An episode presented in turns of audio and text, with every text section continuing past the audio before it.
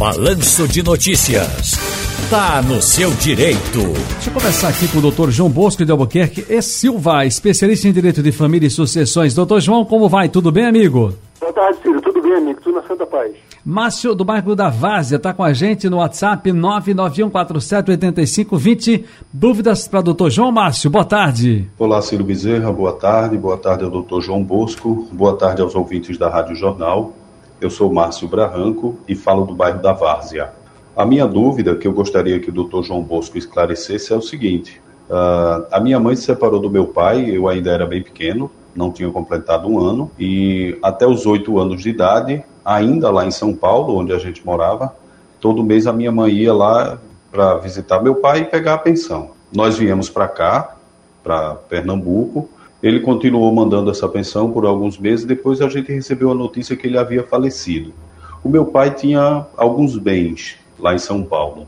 Só que os meus irmãos, por parte de pai, com certeza dividiram tudo lá e não lembraram de mim.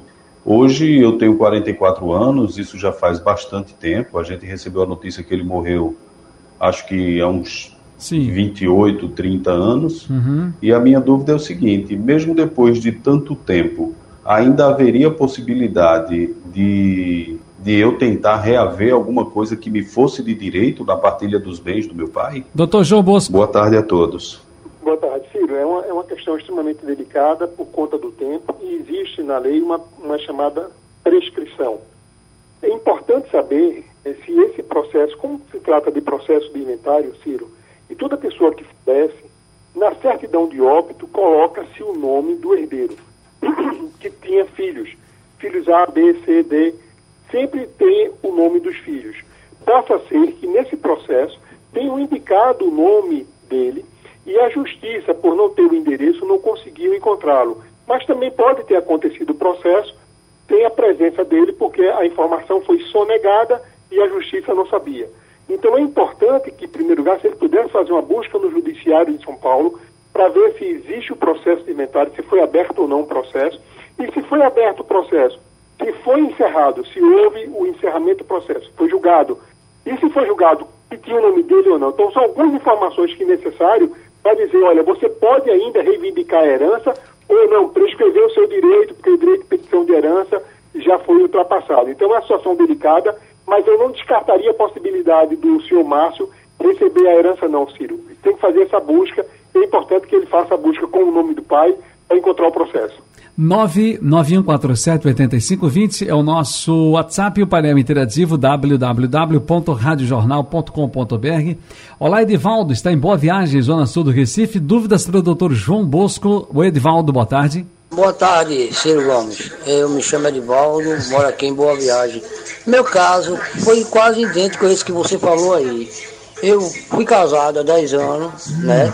Tenho três filhos, né? E, depois do, do, meu casamento eu tive um relacionamento fora e tenho uma filha que não é, não é reconhecida por mim.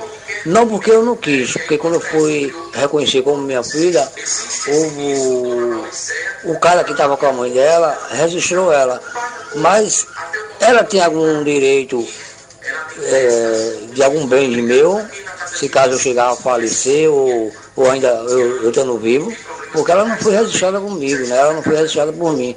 Foi pelo, pelo marido da, da, da, da mãe dela.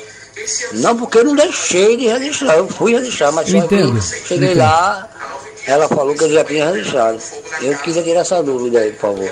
Edivaldo, preste atenção, porque o doutor João, quando ele disse assim, olha, Ciro, o meu caso é bem parecido com o que você falou, é que eu, no começo do programa, chamando para o nosso quadro aqui com o senhor, falei que encontrei uma senhora no mercado.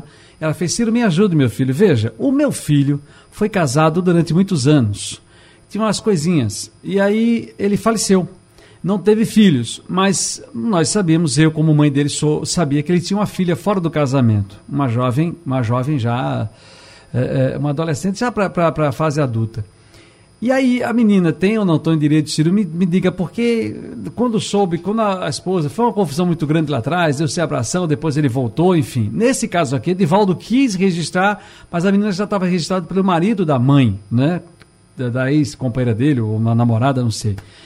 Mas é um caso parecido. E aí, doutor João, como é que fica? Eu vou, eu vou primeiro para dar ouvinte, a primeira pessoa que ele procurou. Veja que o filho faleceu. É importante essas informações. Se esse filho não tivesse essa filha, a herdeira seria a mãe. Seria a mãe. Sim. Ele vivia com uma, uma companheira, a mãe iria dividir metade com a companheira, e muitas pessoas não sabem disso. Ele era então, casado, ele foi casado só no. Ele, ele teria direito à metade. Mas ele era casado. Doutor João, doutor João, ele era casado, não teve filho, mas era casado.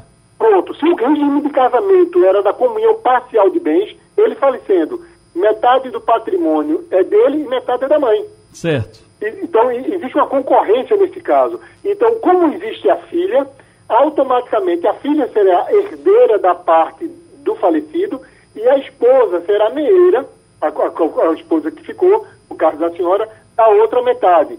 Tá certo? E a, a esposa pode até também ser herdeira. Então, eu não vou complicar aqui, vou tentar falar simples. Já no nosso caso aqui, o do ouvinte... Edivaldo? O ouvinte, ele não registrou a filha. Aí aconteceu um outro caso interessante, que é a, a reconhecimento de paternidade é brasileira. A brasileira é aquela que o cara chega e diz, olha, bota meu nome aí que eu vou ser o pai desse menino sem ser o pai. E aí surge um laço, um vínculo afetivo, surgem outras, outras situações. Então, nesse caso, no documento da, da, da jovem, na certidão de nascimento, o pai dela é outra pessoa. Então, para que ela tenha direito à herança do pai, ela teria que entrar com ação de investigação de paternidade. Falecendo hoje, Deus o livre, o senhor Edson, essa moça não seria herdeira. Herdeiros seriam os filhos. Ela teria que buscar um processo na justiça para ver se conseguiria, conseguiria ser herdeira do seu Edson, filho. Eita, doutor João Bosco de Albuquerque Silva, essa vida, essa vida, essa vida. Quem está nos ouvindo agora é o, o, o homem da comunicação de São Lourenço da Mata, Bruno, jornalista Bruno Galvão, mandando um abraço a todos da Rádio Jornal. Ele já trabalhou conosco. Um abraço, Bruno Galvão. Doutor João, um abraço para o senhor, muito obrigado pela participação mais uma vez e pela colaboração, amigo. E hoje você trouxe temas muito interessantes, entendeu? Temas que dariam um debate. Mas parabéns aos ouvintes, que Deus abençoe a todos. E obrigado pela oportunidade, Ciro. Essa foi boa. Eu sou casado e não tenho filho com a minha esposa. Se eu morrer, a herdeira não é a minha esposa, é a minha mãe, assim? Não, é, não. Se você é casado e o regime de bens for comunhão parcial de bens, a esposa vai ter, e não tiver filhos, a esposa vai ficar com uma parte e a mãe fica com a outra parte. A se minha mãe. companheiro a companheira faleceu e se ela tiver mãe viva, tem que ter, porque é o seguinte, a cadeia sucessória primeiro são os filhos. Não tendo os descendentes, filhos, netos, bisnetos, vem para os ascendentes. Então existe uma concorrência. A esposa fica com um pedaço, como também a mãe, o pai também fica com outro pedaço. Doutor João Bosco, muito obrigado pela participação. Felicidades para o senhor. Ok, filho. Um abraço, amigo.